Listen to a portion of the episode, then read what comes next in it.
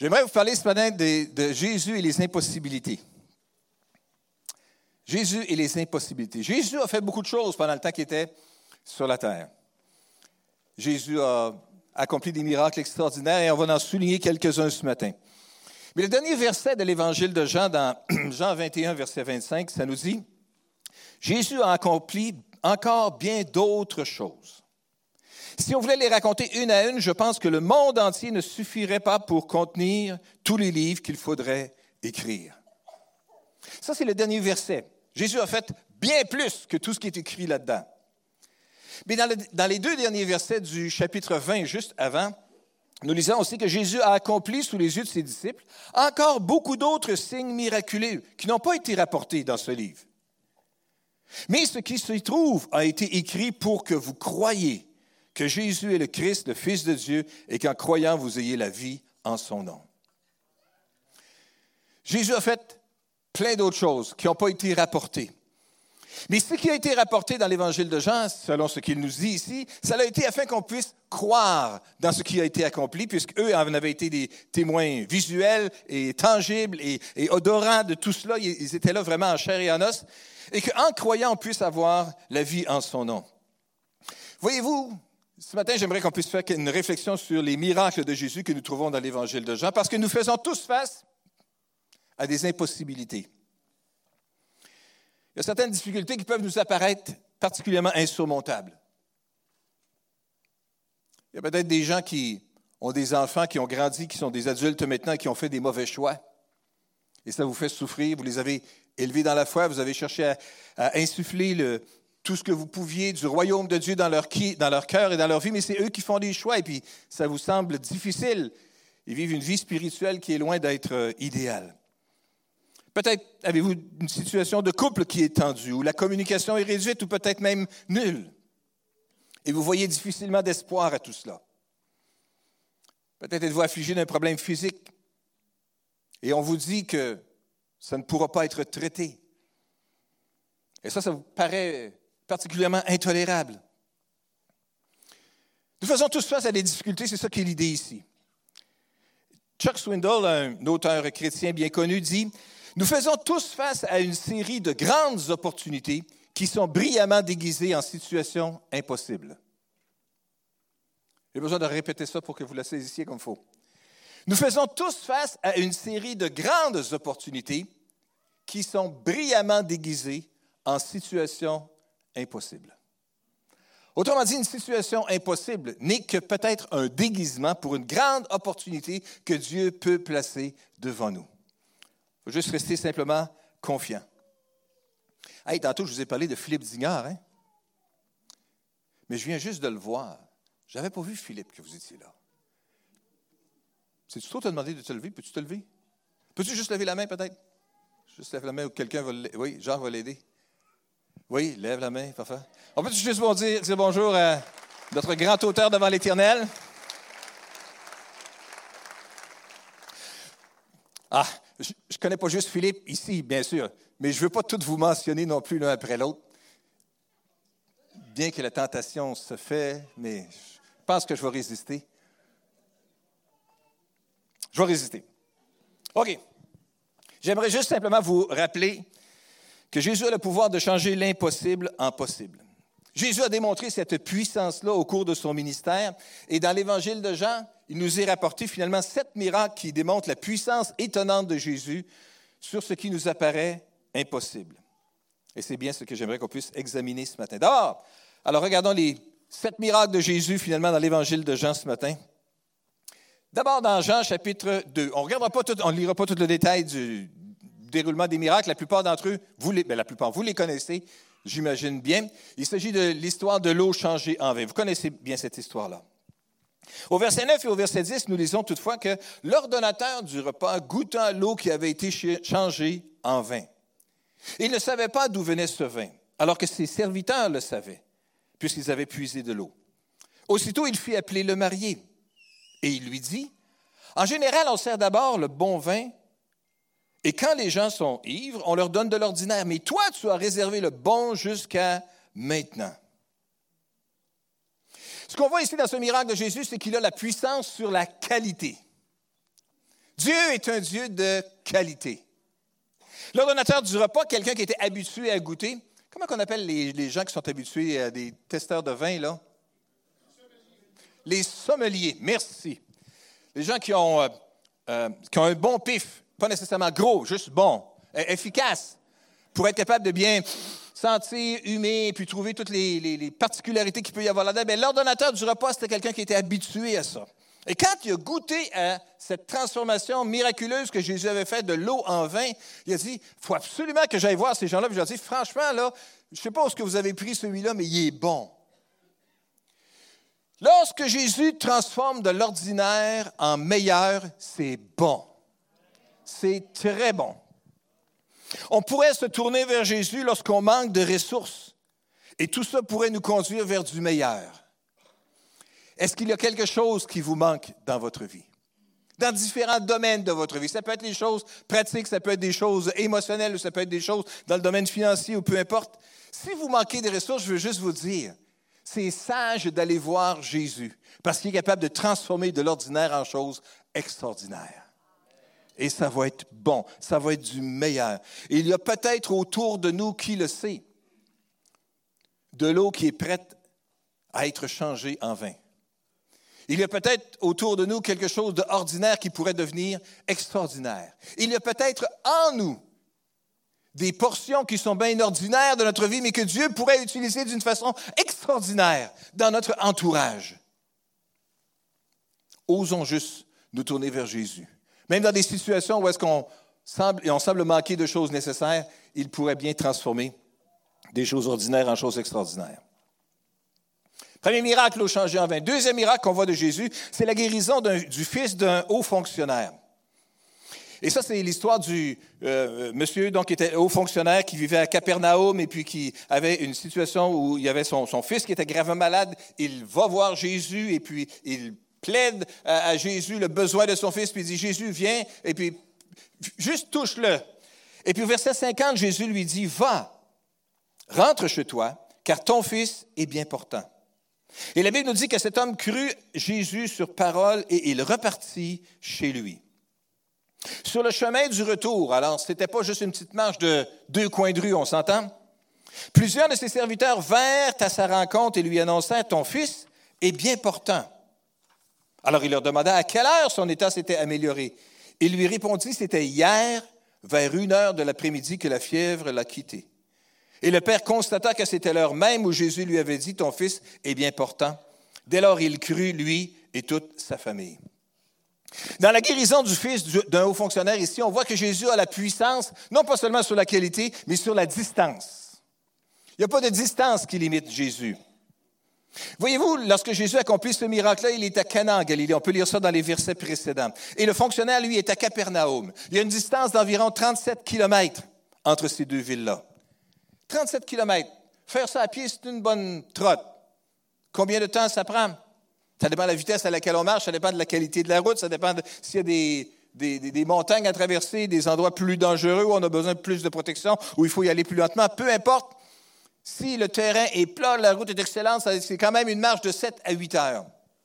Jésus prononce la parole de guérison vers une heure de l'après-midi quand les serviteurs voient ça, ils sont tous étonnés, puis ils tournent, puis ils s'en vont tout de suite voir le maître pour se, diriger vers euh, leur, maître. Et puis le maître se fait dire par Jésus, retourne chez vous. Alors ils retournent chez vous. On s'entend, ils se sont probablement rencontrés à mi-chemin, le lendemain. Parce que les serviteurs disent, quand, euh, le, maître demande à, quelle heure que son état s'est amélioré, ils ont dit vers une heure de l'après-midi. C'est hier vers une heure de l'après-midi. La distance loin. Il y a peut-être des situations qui nous préoccupent aussi et qui sont éloignées de nous. Éloignées à cause de kilométrage ou éloignées émotionnellement ou éloignées par toutes sortes de choses. Il y a peut-être des personnes qui, ont des besoins extraordinaires et qu'on n'est pas capable de toucher facilement ou rejoindre facilement. Parce que les ponts, à quelque part, ont pu être coupés, ont pu être brisés. ce que ce miracle-là de Jésus nous montre, c'est que même si celui qui a besoin est éloigné, on peut quand même en parler à Jésus, parce que pour lui, la distance n'est pas un problème. Et pas juste la distance géographique, mais comme je vous dis, toutes sortes de distances aussi. On peut parler à Jésus. Il peut transformer l'impossible en possible. Le troisième miracle qu'on voit dans l'évangile de Jean, c'est celui de la guérison d'un homme à la piscine de Bethesda. On voit au verset 5 qu'il y avait là un homme malade depuis 38 ans. 38 ans. 38 ans. 38 ans, c'est un bout, hein, c'est un bail. Il y a 38 ans, on était en 1981. Qu'est-ce qui se passait de bon en 1981? Euh, oui, c'est ça, oui. C'était la naissance d'Annie. Ouais.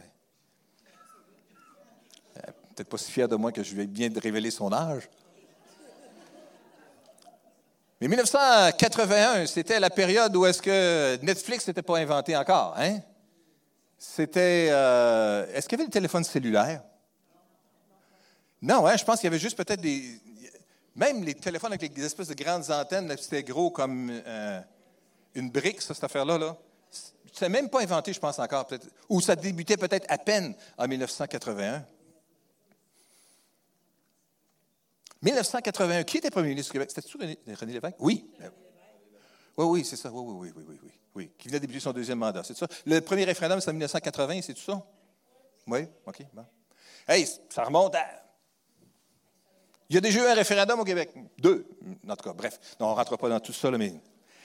Ça fait longtemps, ça fait longtemps, 38 ans en tout cas. Tout ça pour dire que le gars, est malade depuis 38 ans. Mais finalement, au verset 8, Jésus lui dit, Lève-toi, prends ta natte et marche. Et verset 9, à l'instant même, l'homme fut guéri. Il prit sa natte et se mit à marcher. Et cela se passait un jour de sabbat qui a créé une difficulté. À l'instant même. Même si ça faisait 38 ans. Ce qui nous dit quelque chose, encore une fois, sur les miracles de Jésus. Ce n'est pas parce qu'une condition s'étire pendant longtemps ou nous épuise pendant longtemps que ça veut dire qu'elle ne peut pas se régler et qu'elle ne peut pas se régler instantanément. Jésus a la puissance sur le temps. Jésus a la puissance sur la qualité, il possède la puissance sur la distance, il possède la puissance sur le temps. Hey, on peut invoquer son nom sur toutes sortes de situations, n'est-ce pas? Le quatrième des miracles qu'on voit dans l'évangile de Jean, c'est celui de la multiplication des pains. Quand même bien connu. Mais rappelons, ici au verset 9 du chapitre 6 qu'il y avait un jeune garçon qui a cinq pains d'orge et deux poissons. Mais qu'est-ce que cela pour tant de monde? disait un des disciples de Jésus. Puis finalement, nous lisons au verset 12 que quand ils eurent tous mangé à leur faim, Jésus dit à ses disciples, ramassez les morceaux qui restent pour que rien ne soit gaspillé. Ici, c'est ce miracle bien connu de la multiplication des pains. Cinq pains d'orge et deux poissons ont réussi à nourrir une foule, une foule immense qui était réunie autour de Jésus, qu'on estime à 5000 hommes. On ajoute les femmes, on ajoute des enfants. On s'entend, c'était une foule quelque part entre 10 et 20 000 personnes. C'est du monde, ça. 10 et 20 000 personnes, c'est le centre Vidéotron bien rempli, c'est 16 000 peut-être, quelque chose comme ça. C'est du monde. 16 000 personnes ou 20 000 personnes. C'est à peu près la foule que Jésus avait devant lui. Cinq pains, deux poissons. Vous voyez la stupidité de, euh, l'équation qui est devant nous autres ici. Ça mentionne que la, la foule, il y avait 5 000 hommes. Combien il y en a qui savent ici qu'un homme affamé, ça peut manger pas mal? Imaginez 5 000 hommes affamés ça mange. Plus que juste des petits poissons puis, des, puis, du pain. Oui, c'est ça. Puis à travers les 5000 hommes, il pouvait avoir une coupe d'ados également aussi qui était là, hein, dans les familles, qui n'ont même pas été comptés. Pas comptés des ados. Ah! Comment si peu peut faire pour nourrir tant de gens? Et même au verset 12, nous lisons, quand ils eurent tous mangé à leur faim manger à leur faim, rassasiés, complètement rassasiés. Quand on calcule, ça ne marche pas. Ce n'est pas possible avec juste le calcul mathématique de pouvoir euh, réaliser cela. Mais, mais ce qu'on voit ici dans ce miracle-là, ici dans le quatrième miracle, c'est que Jésus possède la puissance sur la quantité. Quand on manque du nécessaire, Jésus n'est jamais limité dans ses capacités d'intervenir. Alléluia. Il peut le faire malgré la distance. Il peut le faire malgré que ça fait longtemps. Il peut le faire même si c'est insurmontable au point de vue de quantité.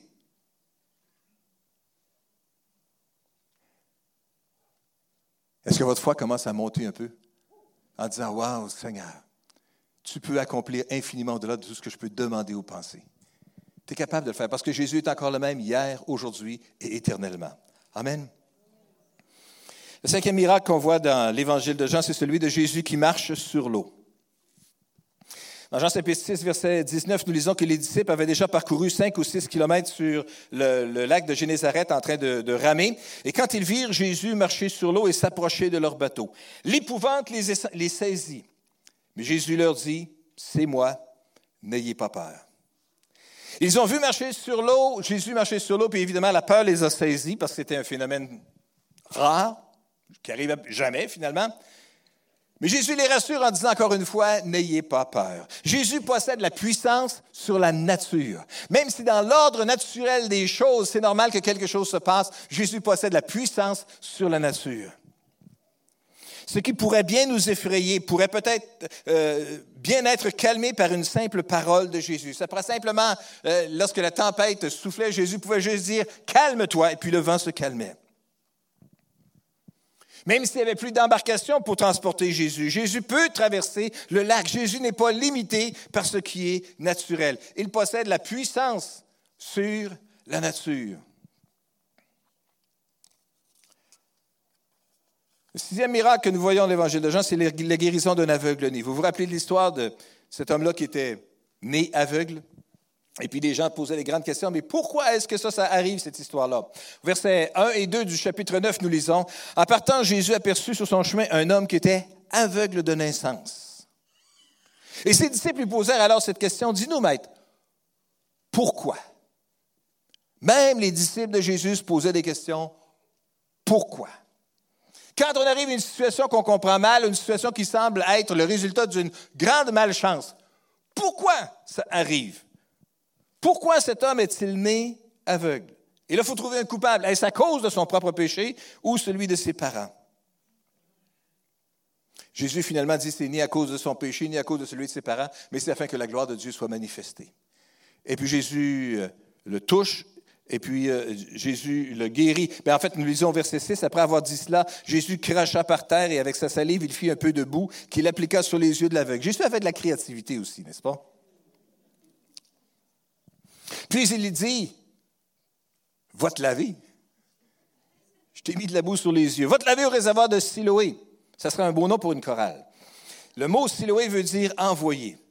L'aveugle alla se laver et à son retour, il voyait. Va te laver. Jésus possède la puissance même sur la malchance, sur les bad luck, sur les quelque chose qui arrive dans la vie, puis on pourrait bien se demander, mais comment ça se fait? Que quelque chose comme ça peut bien arriver. Jésus possède la puissance au-delà de tout ça. Il est capable d'intervenir pour faire une petite potion quelqu'un, appliquer ça sur les yeux et demander d'aller, d'aller se laver pour que la guérison puisse complètement se manifester. Il voyait à son retour, il n'avait jamais vu de toute sa vie. Apprendre à marcher quand on ne voit pas clair. Apprendre à marcher quand on voit, c'est déjà quelque chose. Et si récemment il y a un de vos enfants, petits-enfants ou arrière-petits-enfants qui a appris à marcher, hein, c'est très fragile, c'est très faible, puis c'est surtout difficile de, le tenter hein, ou de, l'inciter à faire un pas tout seul. D'habitude, il y a le papa qui le tient, puis il y a la maman qui est en avant, ou la maman qui le tient, puis le papa qui est en avant, ou un mononcle, ou une tante, ou un grand-père, grand-mère. Ah, d'accord. Bref, il y a quelqu'un qui essaie de dire Viens, viens, viens, viens, viens voir. Hein, puis on essaie d'utiliser un ton que l'enfant va bien comprendre. Eh, viens, viens, viens. C'est ça. Peut-être qu'il y en a quelques-uns qui veulent les corrompre en sortant un bonbon ou quelque chose, tu sais. Ou, viens, viens, viens. On essaie de trouver quelque chose pour les inciter à faire le premier pas. Mais eh, c'est tellement confortable, je suis tellement sécure comme ça, je suis bien, je suis debout, je suis en équilibre. Mais faire un pas, c'est difficile quand on voit clair, puis quand on, subit la, force de l'influence de, de, la, persuasion que quelqu'un essaie de mettre sur nous. Mais quand on voit même pas clair, il a appris tout de la vie en ne voyant rien, en ne voyant rien. Et soudainement, dans un seul moment, Jésus accomplit la potion et puis va te laver et en revenant, il voyait clair. Simple de même. Jésus possède la puissance sur tout, même sur la malchance. Le septième miracle que nous voyons dans l'évangile de Jean, bien connu, c'est celui de la résurrection de Lazare. Dans l'évangile de Jean, chapitre 11, verset 43, Jésus cria d'une voix forte, Lazare, sors de là. Euh, je pense à ma mère. Je ne suis pas sûr que si Jésus disait, Ghislaine, sors de là, pas sûr qu'elle va vouloir obéir.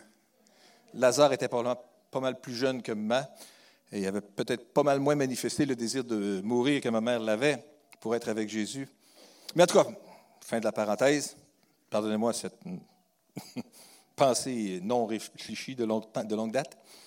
Jésus lui dit, Lazare sort de là. Et la Bible nous dit que le mort sortit du tombeau. Le mort sortit. Comme une phrase, c'est assez euh, étonnant. Hein? Le mort sortit du tombeau. Il avait les pieds et les mains entourés de bandes de lin, le visage recouvert d'un linge. Jésus dit à ceux qui étaient là, déliez-le de ses bandes et laissez-le aller. Jésus possède la puissance même sur la mort.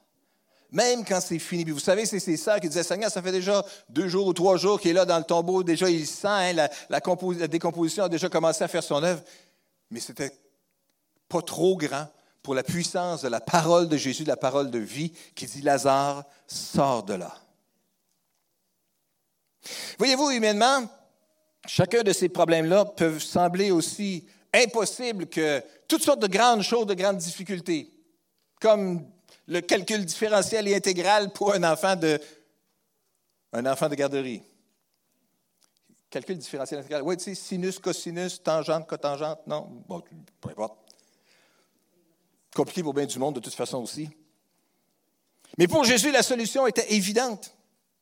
Jésus comprenait que ce qui est impossible aux hommes est possible à Dieu. En fait, dans Luc chapitre 18, verset 27, nous lisons justement cela. Jésus répond, ce qui est impossible aux hommes est possible à Dieu. Pensez à ça cette semaine.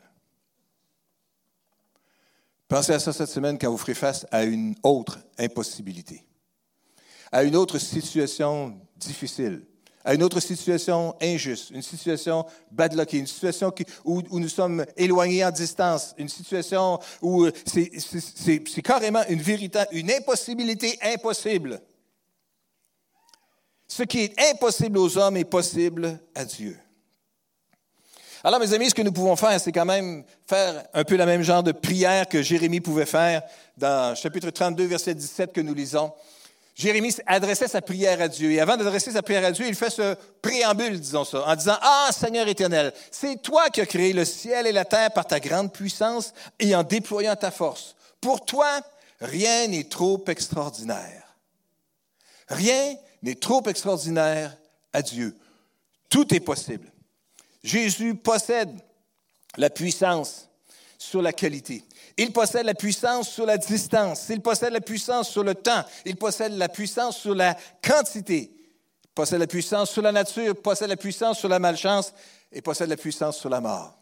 Est-ce qu'on peut se lever ensemble? Est-ce que je peux inviter les musiciens à revenir? Voyez-vous, humainement parlant, chacun de ces problèmes semblait aussi impossible que tout cela. Mais Jésus est intervenu et Jésus l'a accompli et il l'a fait. Les miracles, en fait, sont surprenants, sont inexplicables et plutôt rares, mais ils arrivent. Ça existe pour le vrai. On ne peut pas prédire quand Dieu va déclarer souverainement maintenant. Puis va transformer nos impossibilités en opportunités glorieuses. Mais ce que nous pouvons faire, c'est même si on ne peut pas contrôler tout cela, c'est de croire en sa puissance et nous reposer dans sa souveraineté. Parce que Jésus est le même hier, aujourd'hui et éternellement. Est-ce qu'on peut juste prier ensemble ce matin? Seigneur, nous te remercions ce matin pour les vérités qui se trouvent dans les Écritures, dans ta parole sainte. Nous nous louons Seigneur éternel, pour ta puissance, la puissance manifestée dans la vie de Jésus. La puissance qui n'est pas juste quelque chose qui est haut, haut, loin, loin dans le ciel à quelque part, mais qui s'est incarné dans une personne, dans un véritable homme qui a vécu sur la terre, Jésus. Et qui a pu se manifester à travers sa vie. Et c'est que nous voyons ta puissance manifestée à travers sa vie. Et nous savons que Jésus est encore le même aujourd'hui, que Jésus peut encore parler sur nos situations comme il le pouvait alors. Alors Seigneur, aujourd'hui, on veut juste venir devant toi, en confiance, avec assurance, en se tournant devant toi, Seigneur, face à nos impossibilités. Et ce matin, alors qu'il y a une impossibilité peut-être qui peut monter sur votre cœur ou dans votre pensée, j'aimerais que vous puissiez juste en quelques mots, simplement maintenant, exprimer dans votre cœur ou à haute voix, peu importe, cette impossibilité-là Dieu.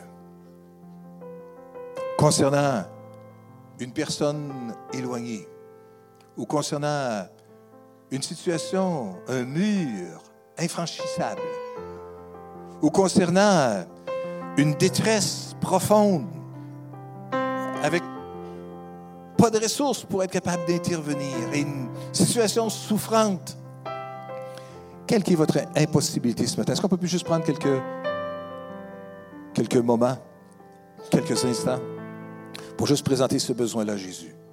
Alléluia. Pendant le temps que les musiciens jouent, juste les laisser continuer à, jouer, mais prenons le temps de juste élever ce, besoin-là devant le Seigneur ce matin. Alléluia. Cette impossibilité-là que vous avez. Alléluia. Oui, Seigneur. Oui, Seigneur, nous voulons te présenter cette impossibilité-là. Humainement, c'est impossible. Seigneur, aux hommes, c'est impossible. Mais nous savons que dans les Écritures, tu nous dis qu'à Dieu, tout est possible. Alléluia. Alors nous te prions, Seigneur, au nom de Jésus, que tu viennes encourager, que tu viennes relever, que tu viennes euh, intervenir, Seigneur éternel, pour soulever la foi dans notre cœur et que tu puisses intervenir d'une façon surnaturelle, Seigneur, dans ces différentes situations. Oh, viens, Seigneur, dans ta gloire et dans ta grâce, dans ta puissance. Alléluia. Viens, Seigneur, et interviens dans le nom puissant de Jésus. Oh, merci, Seigneur. Alléluia. Merci, Seigneur.